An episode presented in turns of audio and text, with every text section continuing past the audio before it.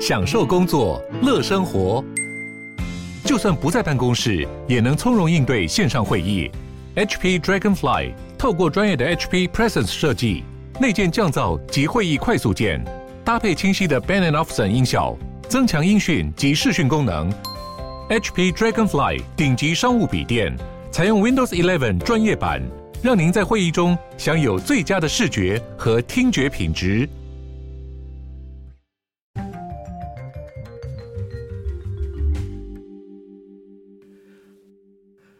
大家好，欢迎回到世界忙什么的 World in Five Minutes。我是今天的这个节目主持人 Morris。那很开心呢，今天又可以跟跟各位在这边分享一些国际的大小事情。那我们上周的节目呢，因为一些编辑上的关系，好像有一点点声音上有一点问题。那希望今天的这个声音是比较正常一点的。那我们今天要跟各位分享的这个新闻，是一个比较跟科技相关的新闻。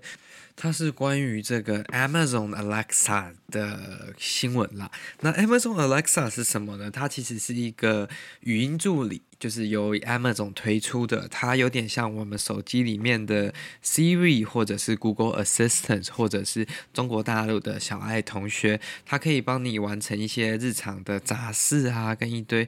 呃莫名其妙的事情啊。你可以叫他讲笑话给你听，或者是说跟你讲一些生活上的心灵鸡汤啊，或者是说他可以帮你预估说你的交通时间。甚至有一些比较高阶的语音助理是可以帮你订餐厅、叫车，或者是安排会议等等的。But 嗯、那不是今天的重点。反正 Amazon Alexa 它有很多不同的这个形式嘛，它有那种一个圆圆小小一台的。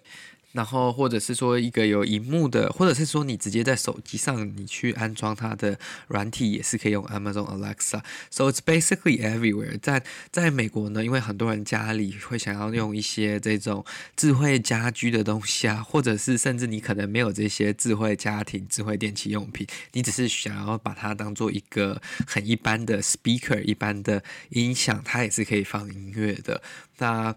这个东西它摆在家。代表谁都可以跟他讲话嘛，因为他是在一个 open space，就是假如说你摆在客厅，只要有人对他说 “Hey Alexa”，就很像我们平常说 “Hey Siri” 或者是 “OK Google” 这样子的。用城市内检查连线设定。哦，不好意思，我这个我自己的那个 Google 在叫，因为我最近换无线网络，所以还没有把它重新设定。就是像这样的功能，我可以叫他说：“你讲个笑话给我听，你可以帮我报个天气吗？”这样子，那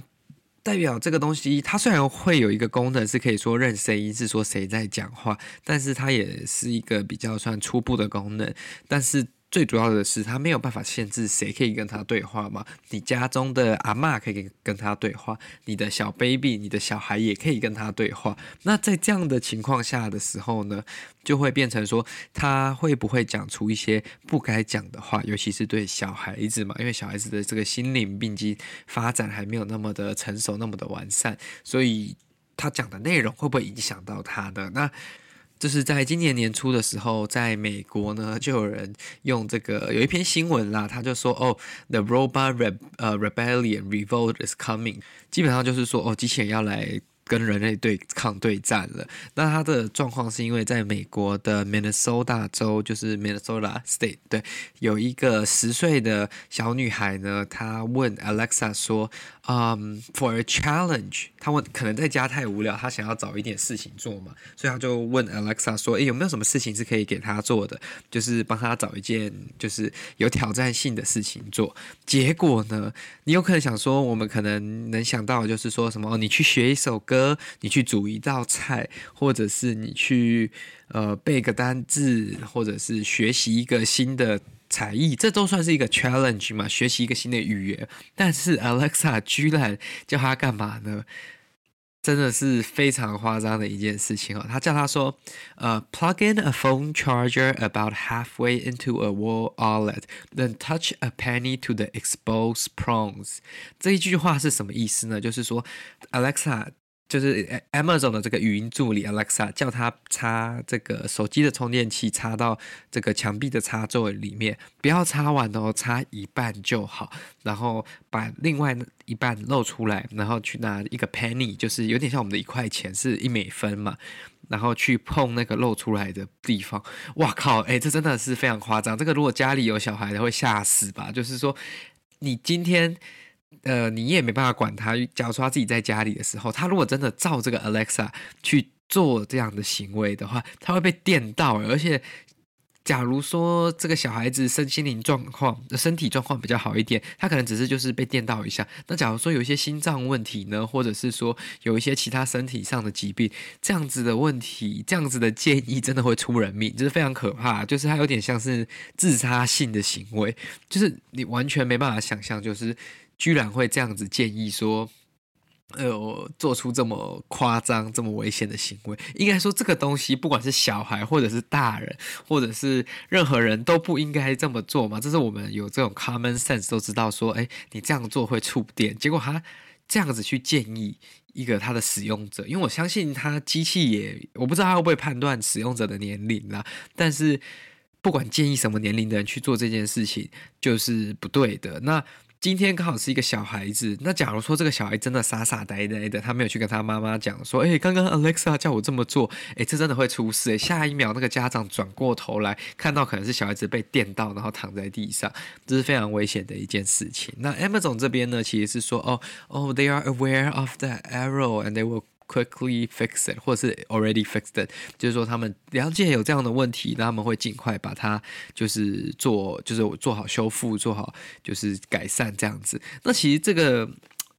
问题，我觉得是 beyond 呃，就是 Amazon Alexa，因为这些语音助理它其实是算是 AI，算是人工智慧演变演算的。结果，所以他呢讲的东西有时候并不是完完全全是有审核过的，有可能是他自己的 AI 学习到了呃一些 A 或 B，然后把它加在一起变成 C。那今天的这个结果的 C 就是一个比较不适应、不是不不正当，或者是说一个比较危险的东西嘛。但这个就有一个更大的问题，就是所谓的网络安全，还有就是儿童网络安全，就是 Internet Safety。那因为网络上的内容没有人能控制，在一个自由民主的国家，你基本上你发什么内容，只要你不违反一些基本的原则，It's gonna be out there，就是没有人能把它拿下来。那小孩子看到的时候，他不一定会用一个很完整的 mentality，很完整的心理，或者是他的整个就是他的身心灵还不够完整，他可能没办法去完整理解。这件事情到底是对的还是错的，就会很容易造成一些